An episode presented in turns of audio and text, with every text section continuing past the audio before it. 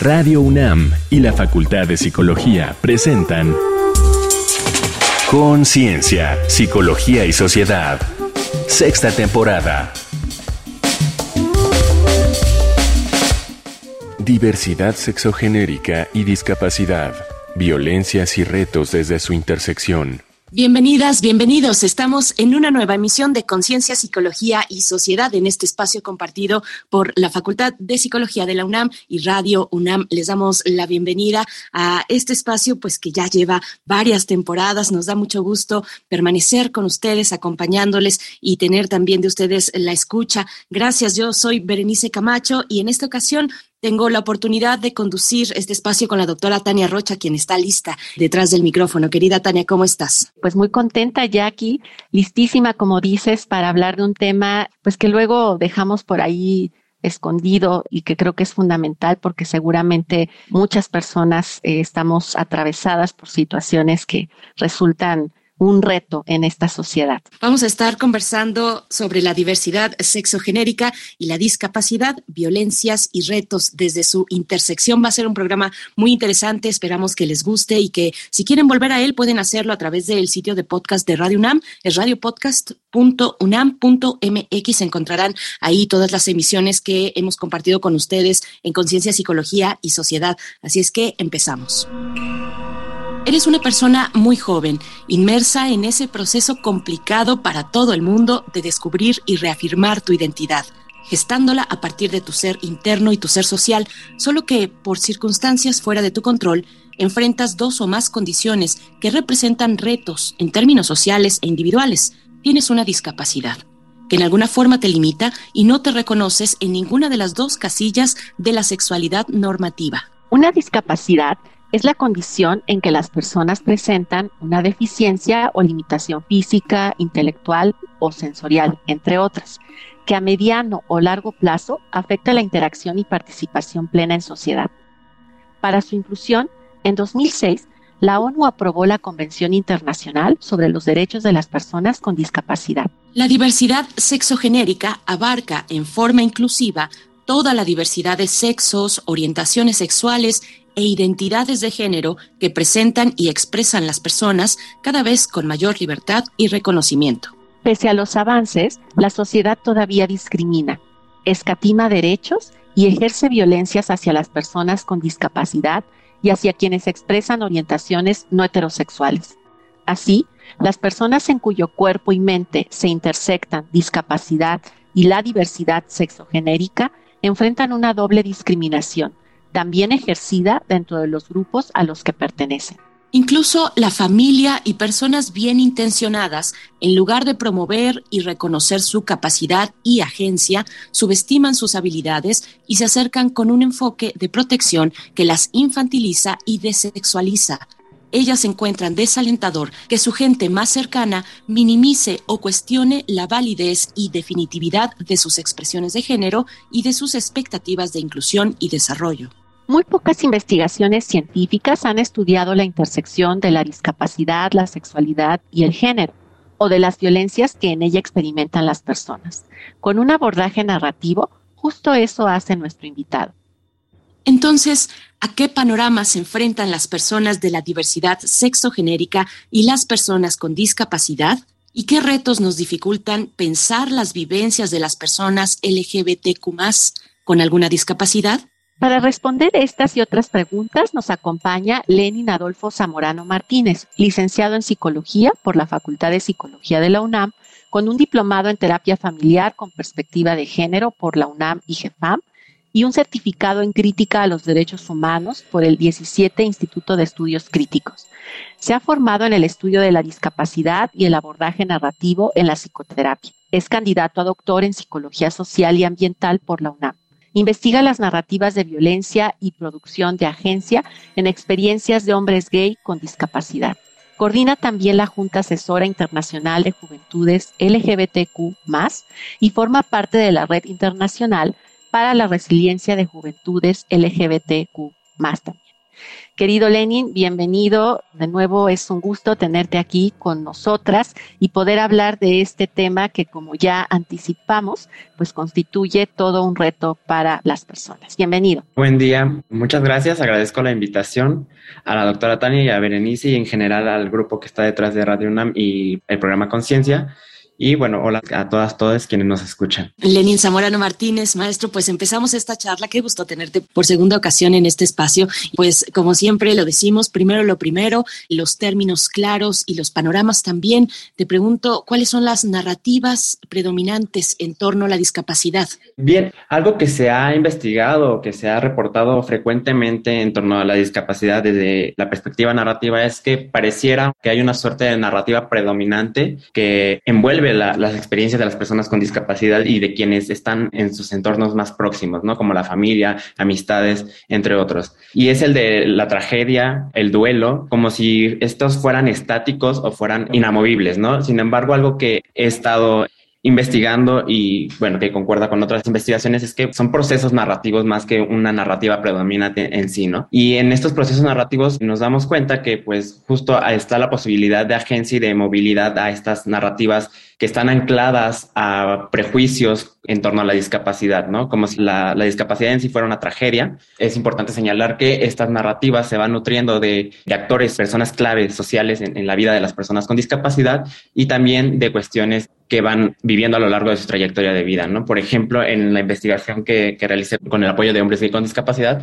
pues vemos como al principio, por ejemplo, quienes están con una discapacidad desde el nacimiento, desde la infancia, por así decirlo, empiezan con una producción de conciencia de discapacidad desde la narrativa de la diferencia, ¿no? Que le enuncia a alguien más esta condición de discapacidad, ¿no? Y, por ejemplo, con quienes la adquieren después o quienes son diagnosticados después con una condición médica que deriva en una discapacidad, pues la llegada al diagnóstico es clave y se vuelve como un nodo muy importante en sus vidas y es donde se inscribe esta narrativa de la tragedia, ¿no? un poco desde esa lógica son las narrativas que predominan en un principio. ¿Qué factores consideras que promueven coadyuvan o, refuerzan precisamente los prejuicios que acompañan pues estas narrativas hacia las personas con discapacidad que además en este caso particular viven sexualidades e identidades de género diversas o disidentes al sistema. Uno de los más importantes o que es, es uno muy clave es el saber médico tradicional, ¿no? Creo que desde desde la patología que se busca el déficit, justo el déficit está muy asociado a la discapacidad, cuando también, por ejemplo, activistas por la discapacidad han dicho que no necesariamente es el vínculo déficit discapacidad, sino que es uno de los más importantes del médico porque pues el diagnóstico muchas veces se da desde la limitación, desde lo que no puede hacer la persona y se vive desde la tragedia, ¿no? Desde esta cuestión de como si la discapacidad fuera una limitante en sí, cuando sabemos que son más cuestiones sociales que se van presentando a lo largo de la trayectoria de vida de la persona que vive con la discapacidad, ¿no? Otro de los factores que pueden promover o coadyuvar a, a estos prejuicios hacia las personas con discapacidad que viven desde sexualidades e identidades de género diversas es uno de los mitos más nombrados en torno a sus experiencias de la sexualidad, es decir, pensar a las personas con discapacidad como, primero, despojadas de una sexualidad que no, no son sujetos de deseo ni sujetos deseables en términos de estos prejuicios,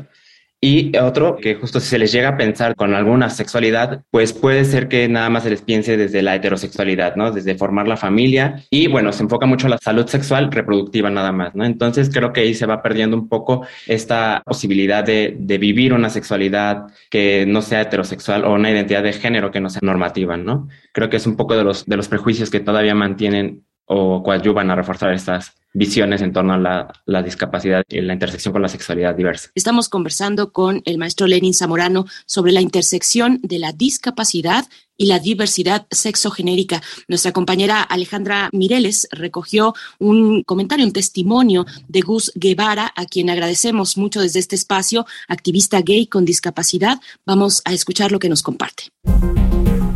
Testimonio.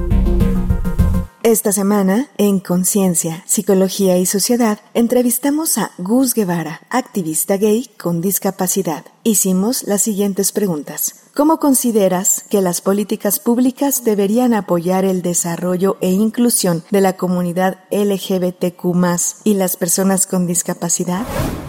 Considero que las políticas públicas reconocen la existencia y necesidades de ciertas poblaciones con distintas características que se salen de lo normativo y por tanto al reconocer y atender estas necesidades particulares garantizan derechos, brindar oportunidades o facilitar las condiciones para que todas las personas podamos desarrollarnos en equidad de condiciones, llámese discapacidad o llámese una diversidad sexogenérica. Es evidente que son sumamente importantes las políticas públicas que velen por los derechos de estas poblaciones históricamente vulneradas, invisibilizadas y olvidadas.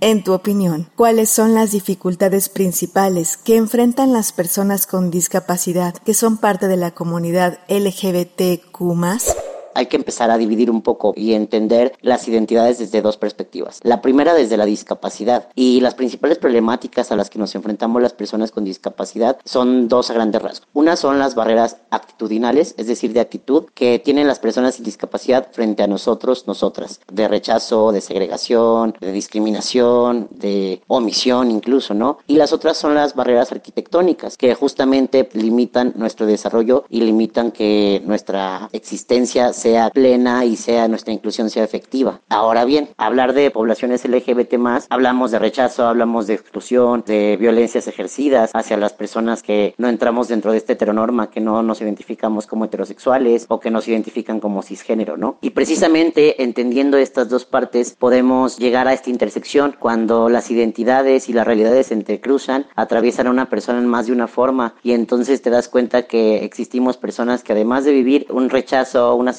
una violencia por una condición de discapacidad, pues lo experimentamos también por no ser heterosexuales. Esto se convierte pues como en una doble vulnerabilidad, se convierte en una realidad todavía mucho más oprimida y en una identidad pues mucho más vulnerada por el entorno y por la sociedad. Y hay que decirlo claramente, ¿no? La problemática no está en nuestra existencia, está en el entorno que violenta, eh, obstaculiza y problematiza nuestras identidades. Para Conciencia, Psicología y Sociedad, Alejandra Mireles. Estamos de vuelta en Conciencia, Psicología y Sociedad. Gracias por su escucha. Estamos conversando con el maestro Lenin Zamorano sobre la intersección de la discapacidad y la diversidad sexogenérica. ¿A qué violencias en particular se enfrentan los hombres gays con discapacidad?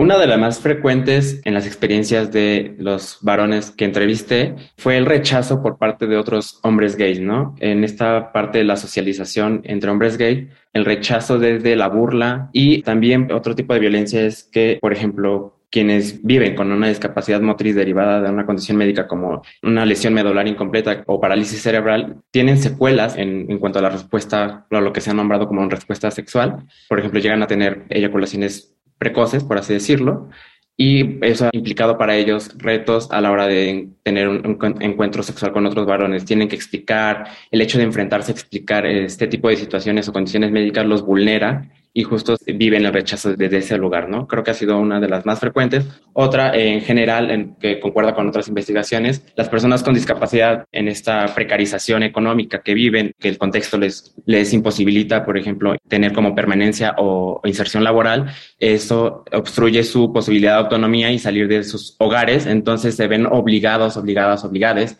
ocultar o a no dar cuenta de su identidad de género o su orientación sexual dentro de, de sus hogares si es que viven con familias que todavía tienen prejuicios en torno a la sexualidad. O bien también puede ser la violencia económica por parte de quienes están a cargo de las personas con discapacidad que viven con una orientación sexual o identidad de género diversa. También se pueden enfrentar a estas violencias económicas de pues no te voy a quitar el apoyo o no te voy a seguir dando dinero si es que tú decides expresar o dar cuenta de tu sexualidad o identidad de género, ¿no? Son una de las más frecuentes que se han reportado. ¿Cómo afectan particularmente a sus cuerpos y subjetividades de hombres gays con discapacidad, este tipo de violencias. Este tipo de violencias tiene efectos tal cual en la forma en la que ellos, ellas, ellas se van a narrar a lo largo de sus vidas, desde, puede ser desde la tristeza, desde la desesperanza, desde la, incluso como lo mencionaba al principio, la tragedia, o la pregunta más frecuente que se llegan a hacer es ¿por qué a mí? ¿Por qué me está pasando esto a mí? ¿Por qué yo tengo que vivir todo esto?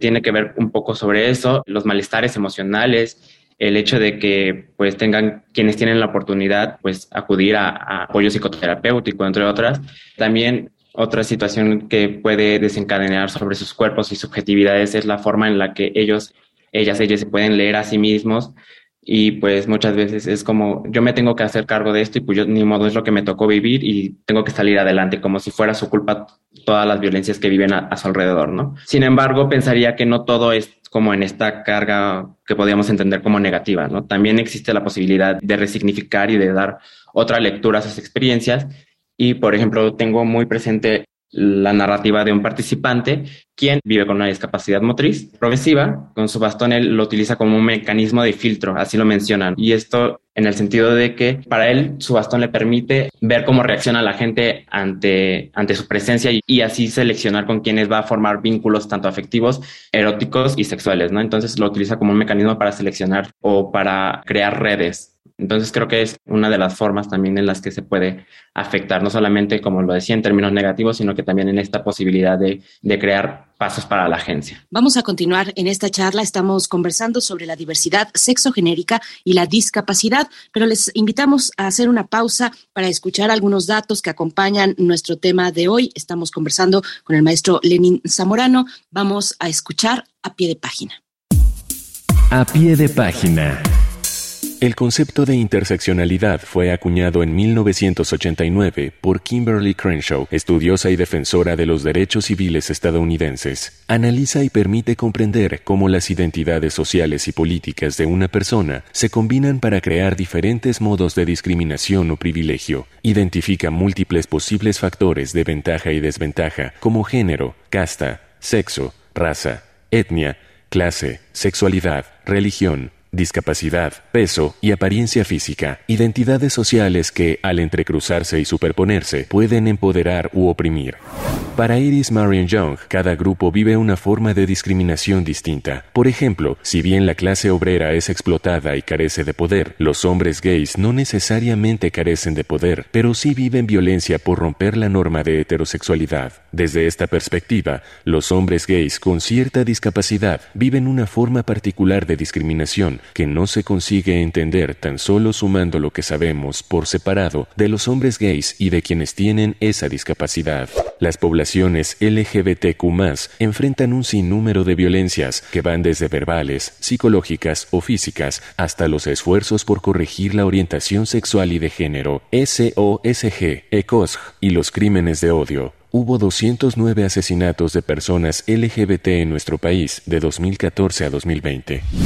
La encuesta nacional de discriminación de 2017 que elabora el INEGI halló que mientras 20% de las personas heterosexuales se sienten discriminadas en su día a día por diversas causas, 30% de las personas no heterosexuales se sienten discriminadas por causas diversas a su orientación sexual, como su forma de vestir, su color de piel, dónde viven o su forma de hablar. También registró que les son negados derechos como medicamentos, atención médica, préstamos o tarjetas bancarias, apoyo de programas sociales o la oportunidad de obtener un empleo diversidad sexogenérica y discapacidad, violencias y retos desde su intersección que estamos abordando con el maestro Lenin Zamorano Martínez. Te pregunto mm, cómo es que los hombres gay con discapacidad afrontan las violencias de las cuales son objeto y que has reseñado aquí en este espacio, maestro. Dar estas pautas para la producción de agencia, todo aquello que hacen para resistir o resignificar estas violencias que han vivido.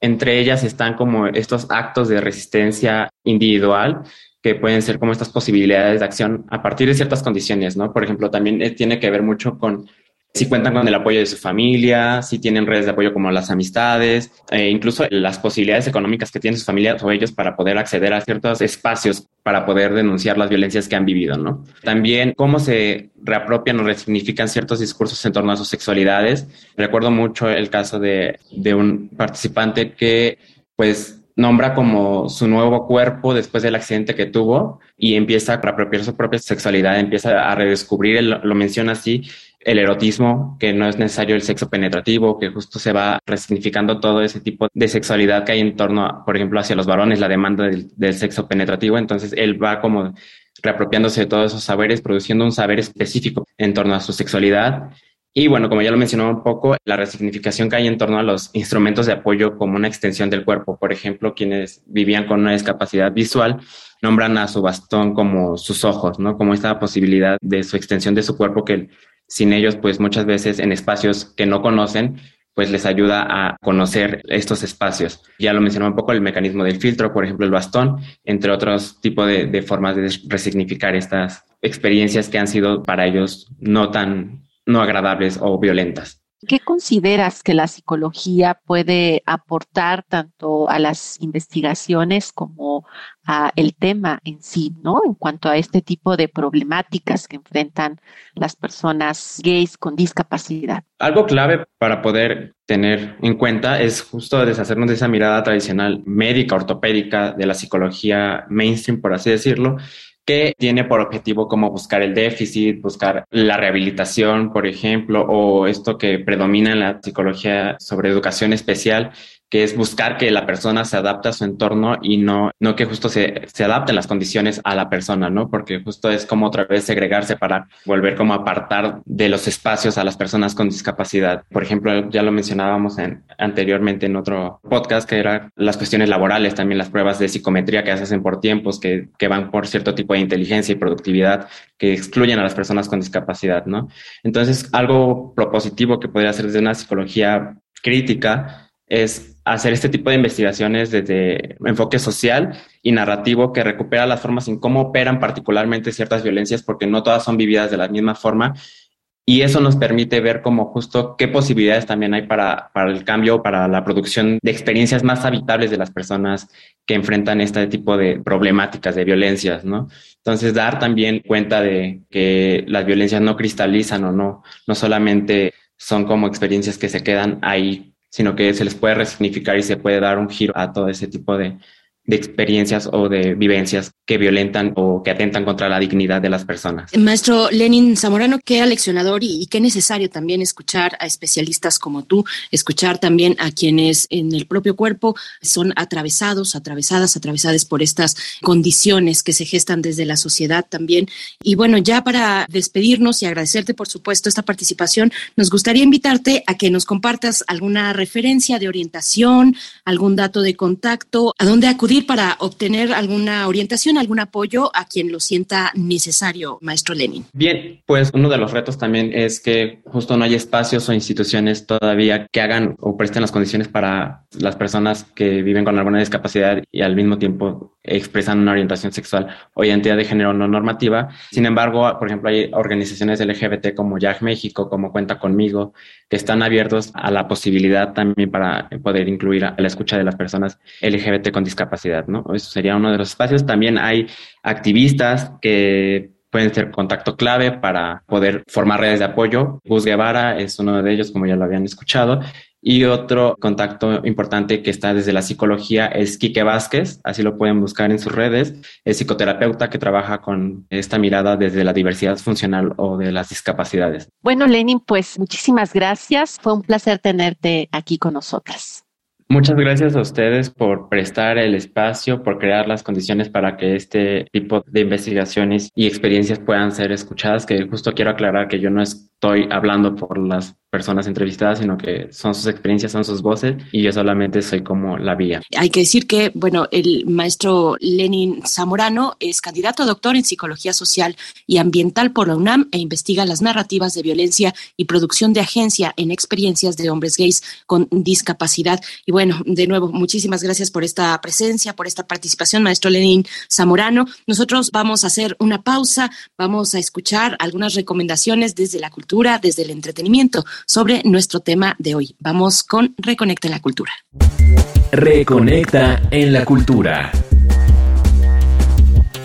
Sexualidades diversas, Manual para la atención de la diversidad sexual en las personas con discapacidad intelectual o el desarrollo, de Noemí Barra y Moisés Oliva, ofrece elementos para conocer mejor la sexualidad de las personas que viven esta realidad, desterrando mitos y falsedades. Nos orienta y da propuestas para mejorar su educación y vida sexual, con base en un enfoque de atención centrada en la persona que aborda las distintas situaciones, desde la infancia a la edad adulta. Editado por Plena Inclusión Canarias, está accesible en línea sin costo. Carta a mi padre es el testimonio de Irina Echeverría, una persona con discapacidad cuya identidad de género desde pequeña no se identificó con su sexo biológico. Cuenta el dolor de la enfermedad y la brutal discriminación de la familia y la sociedad que marcan con fuego a la persona. Con una presentación de Gilberto Rincón Gallardo, quien señaló su enorme valor para promover una nueva cultura de igualdad, también lo hallas en línea, en el sitio del Consejo Nacional para Prevenir la Discriminación.